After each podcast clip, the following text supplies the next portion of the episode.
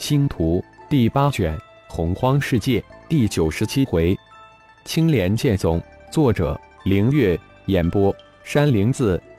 当九个太阳从地平线上升起之时，浩然已经进入洪荒世界三年了。不过有一年半左右的时间待在鲲鹏体内世界及鲲鹏方便之道中，通过太阳大致便认清了东西南北向东。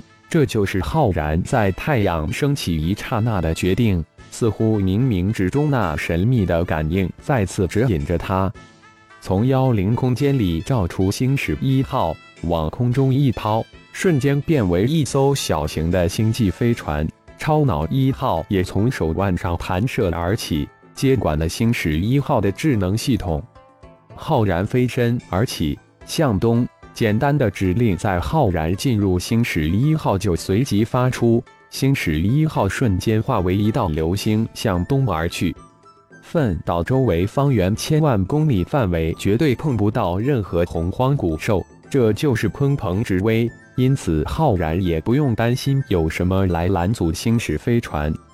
现在五行小丹田之中，五行元婴都进入化神期，雷鹰、青木鹰。雾土鹰都是化神后期的境界，冰鹰化神中期的境界，只有光鹰进入化神期后，一直都停留在化神初期。浩然要借此飞越无尽大海的时间，将光鹰及冰鹰修炼到化神后期，这样就可以将五行元婴与五行灵帝化身分别融合，在五行合一，修炼五行混沌神灵诀了。五行混沌神灵诀需要金、木、水、火、土五只五行灵鬼，并且这五行灵鬼必须修炼到鬼王境界，也就是灵修之中灵王之境，然后五行合一，成就五行混沌灵体。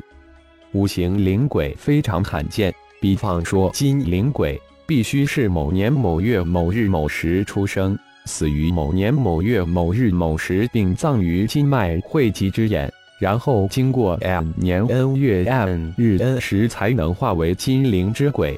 其他的木灵鬼、水灵鬼、火灵鬼、土灵鬼，都需要一个极为苛刻的条件下才能机缘巧合产生。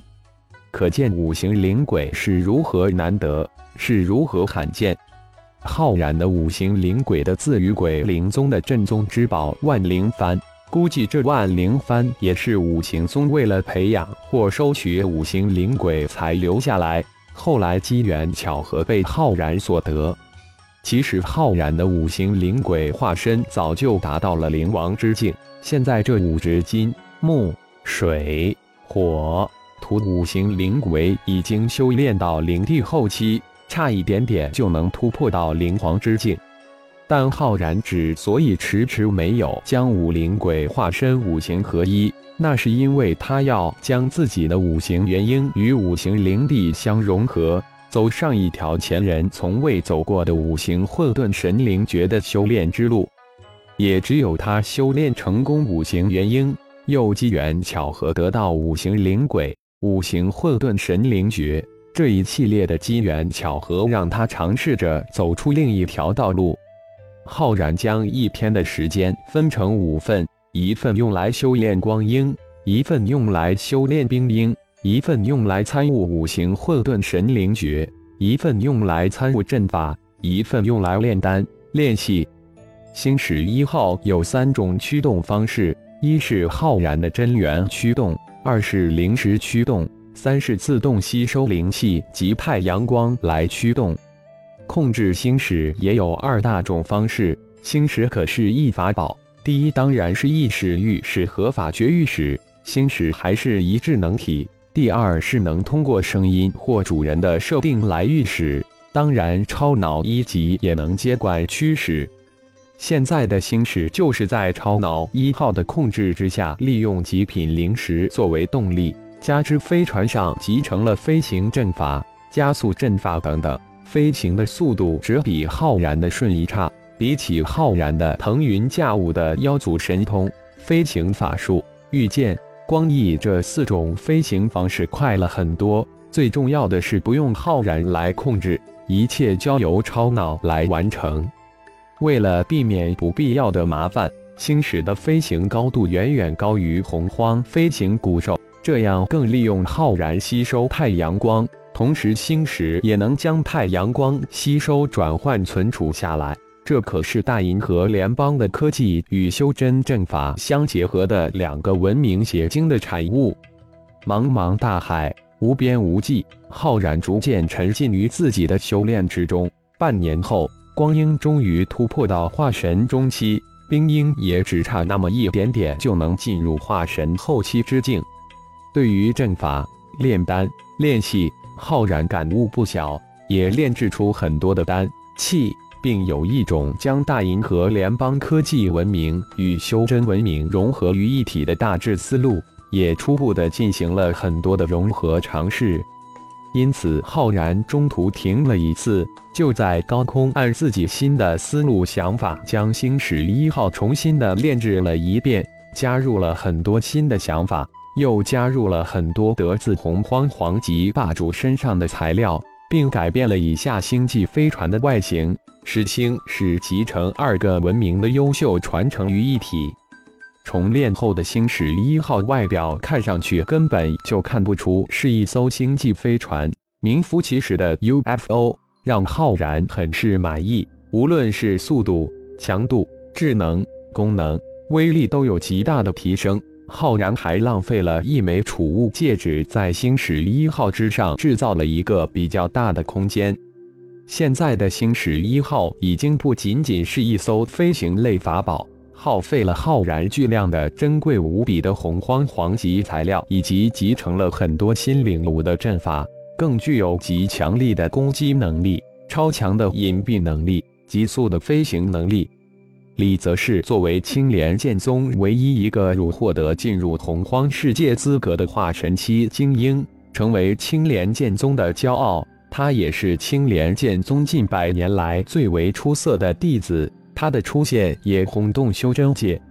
没错，李泽是、李泽仲、吕朝三人的出现轰动一时。他们是近万年来唯一三个从神罚之域而来的修真之人。李氏家族的老祖宗早已在修真界打下一片天地，开宗立派，也就是大名鼎鼎的青莲剑宗。吕朝的祖宗也与李氏祖宗一样，在修真界名声显赫，创立纯阳宗。三任的到达修真界后，迅速被青莲剑宗及纯阳宗接去。无论是李泽是、李泽仲，还是吕朝，那可都是打下了无比坚实的基础。一到修真界，那可是如鱼得水，如虎添翼，真正的厚积薄发。短短的二十多年，就从元婴期一路青云直上，突破至化神中期。李泽是。吕朝二人正好赶上千年一次的洪荒世界开启，都不负众望，为各自的门派赢得了无上的荣耀，并为自己赢得了进入洪荒世界的资格。每千年一次的洪荒世界开启，人类修真界精英是前仆后继，但能从洪荒返回的却少得可怜。妖界精英能返回十之四五，人类精英却只有十之二三。李则是进入洪荒世界之后，一直小心谨慎，但无奈洪荒异兽太多强大，一直挣扎在死亡的边缘之上。但修为却在二年后更上一层楼，突破到化神后期，也获得了一些灵花灵草，这都是用命来拼才得到的。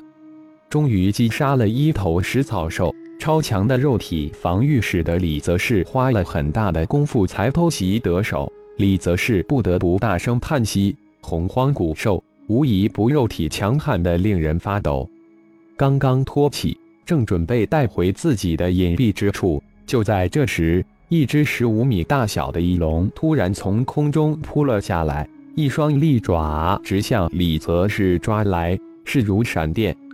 李则是立即弃兽而逃。这一片地域仿佛是翼龙的天下。经常会看到高空一闪而过他们的身影，李则是从来不敢在高空御剑飞行，这样只会成为翼龙的目标。